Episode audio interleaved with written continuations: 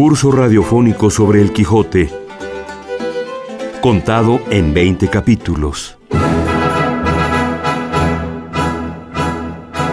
2016, 400 años del fallecimiento de Miguel de Cervantes.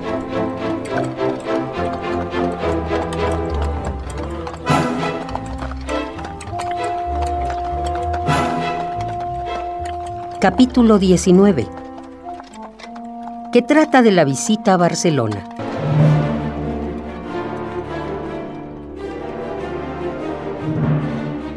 En Barcelona, Cataluña, se desarrollaron los últimos capítulos de la segunda parte de El Quijote. Se dirigían a Zaragoza, a hallarse en las justas del Arnés, que en aquella ciudad solían hacerse todos los años. Pero por contravenir al Quijote apócrifo, que así lo consignaba, decidieron enfilar hacia Barcelona. Ya se habían despedido del duque y la duquesa, que largos episodios acompañaron a Don Quijote, prestos a hacer burla de él y su escudero. Ya escuchamos ayer a la doctora Frank decir que las escenas y momentos con los duques no son otra cosa que una crítica a la ociosidad y a la frivolidad de la nobleza. Solo así se puede entender que estos personajes gasten recursos, tiempo, artimañas para divertirse a costa de nuestro caballero andante y su escudero. Salen de los dominios de los duques físicos y psicológicos. Don Quijote es consciente de la libertad. Alcanza a teorizar sobre ella. Discurso sin duda interesante por la época, por de quién viene y por toda la razón puesta en él. La libertad, Sancho, es uno de los más preciosos dones que a los hombres dieron los cielos. Con ella no pueden igualarse los tesoros que encierra la tierra ni el mar encubre. Por la libertad, así como por la honra, se puede y debe aventurar la vida. Y por el contrario, el cautiverio es el mayor mal que puede venir a los hombres.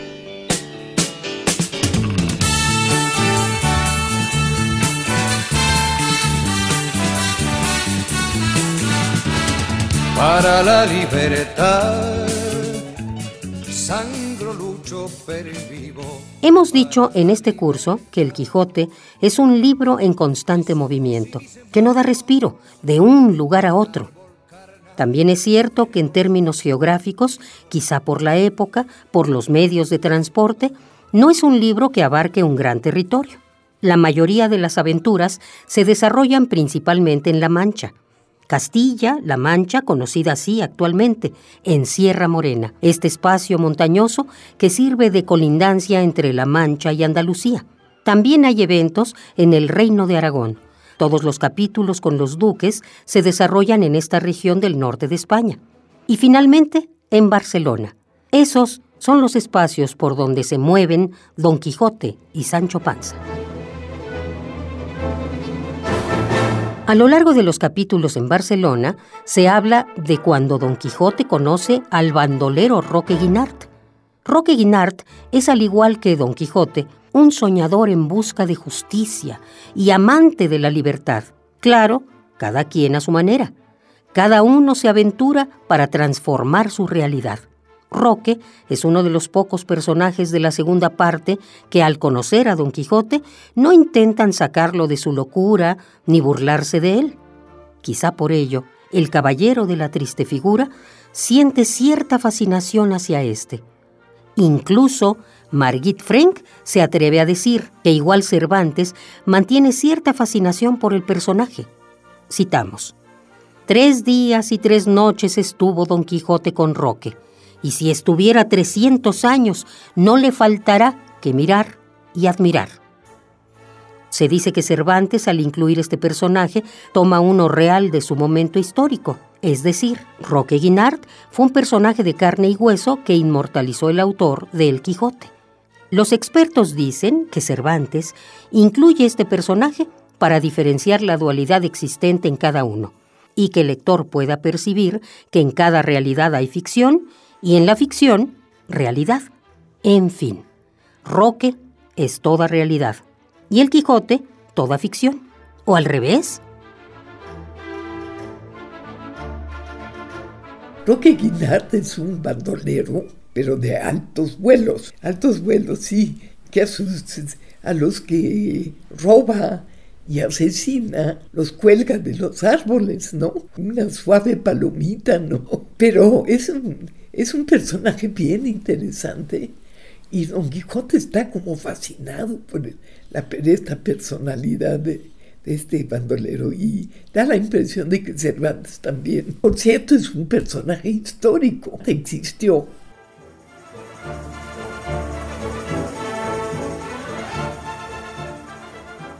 Tres días y tres noches estuvo Don Quijote con Roque, y si estuviera trescientos años no le faltara qué mirar y admirar en el modo de su vida. Aquí amanecían, acullá comían, unas veces huían sin saber de quién, y otras esperaban sin saber a quién. Dormían en pie, interrumpiendo el sueño, mudándose de un lugar a otro. Todo era poner espías, escuchar centinelas, soplar las cuerdas de los arcabuces, aunque traían pocos, porque todos se servían de pedreñales. Roque pasaba las noches apartado de los suyos, en partes y lugares donde ellos no pudiesen saber dónde estaba, porque los muchos bandos que el visorrey de Barcelona había echado sobre su vida le traían inquieto y temeroso, y no se osaba fiar de ninguno, temiendo que los mismos suyos o le habían de matar o entregar a la justicia. Vida, por cierto, miserable y enfadosa. En los capítulos dedicados a Barcelona también se menciona Antonio Moreno, personaje que se encuentra con Don Quijote por recomendación de Roque Guinart. Es una réplica eh, disminuida de lo que fueron los duques. Él no es un duque, es un, es un caballero de alto rango social y rico, muy rico, igualmente ocioso. Y bueno, sus burlas son más, más inocentes la cabeza encantada sobre todo.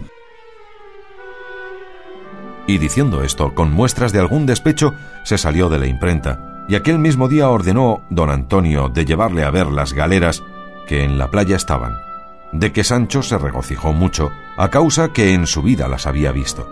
Avisó don Antonio al cuatralbo de las galeras cómo aquella tarde había de llevar a verlas a su huésped, el famoso Don Quijote de la Mancha, de quien ya el cuatralbo y todos los vecinos de la ciudad tenían noticia, y lo que le sucedió en ellas se dirá en el siguiente capítulo.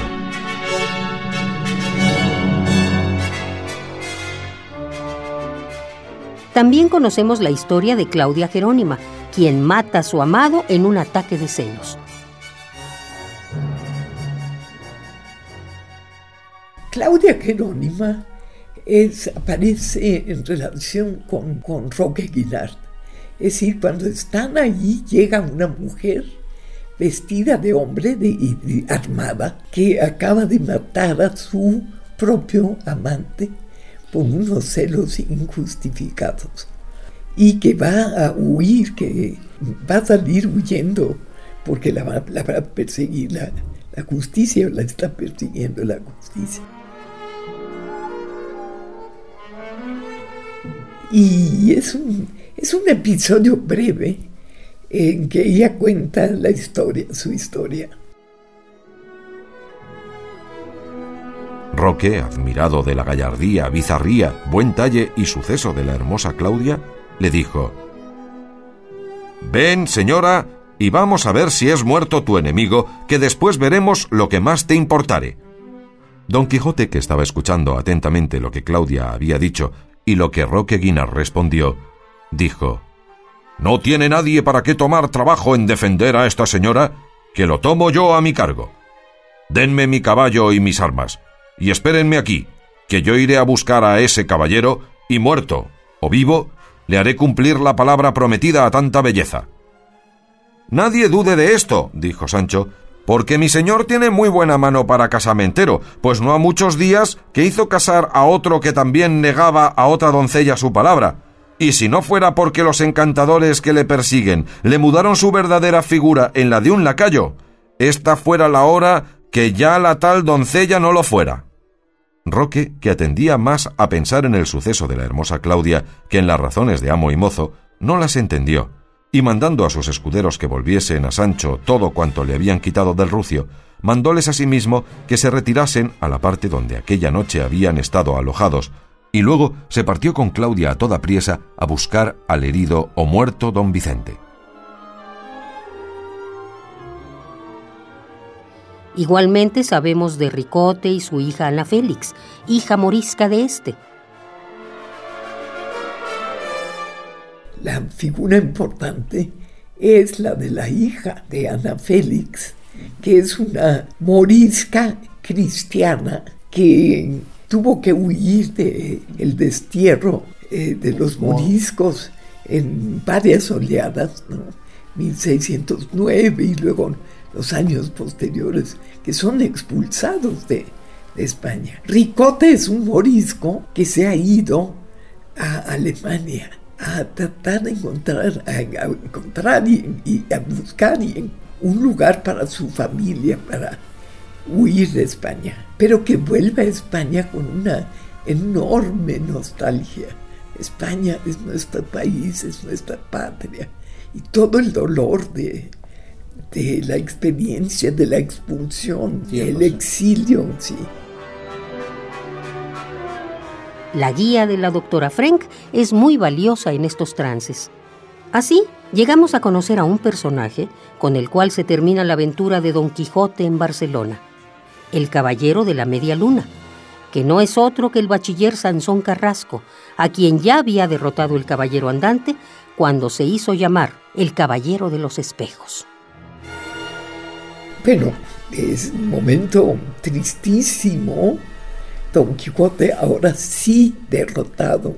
¿Y por qué? Por este hombre al cual él había derrotado en buena lid y que decide vengarse con el supuesto propósito de que Don Quijote se regrese a su aldea y se cure de la locura, que es algo que aparece ya en la primera parte, esta intención del el cura, el, barbero y luego Sansón Carrasco, de hacer que regrese Don Quijote a la aldea para curarse de su locura. No sé qué idea tenían de, de cómo se curaba la locura, ¿verdad? Pero bueno, ellos tenían como que da la impresión de que si estaba sosegado en su casa, solito se iba a curar.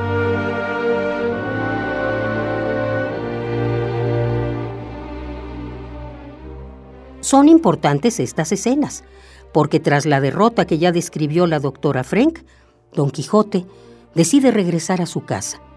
Con este regreso, así como algunos eventos simbólicos y su muerte, se da el desenlace final de nuestra novela, El Quijote.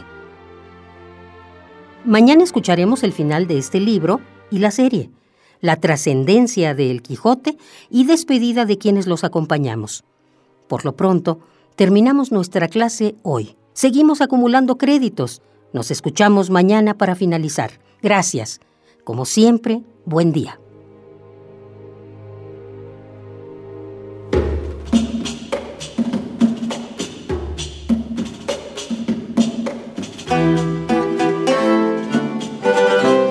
Curso radiofónico sobre el Quijote. Contado en 20 capítulos. 2016. 400 años del fallecimiento de Miguel de Cervantes.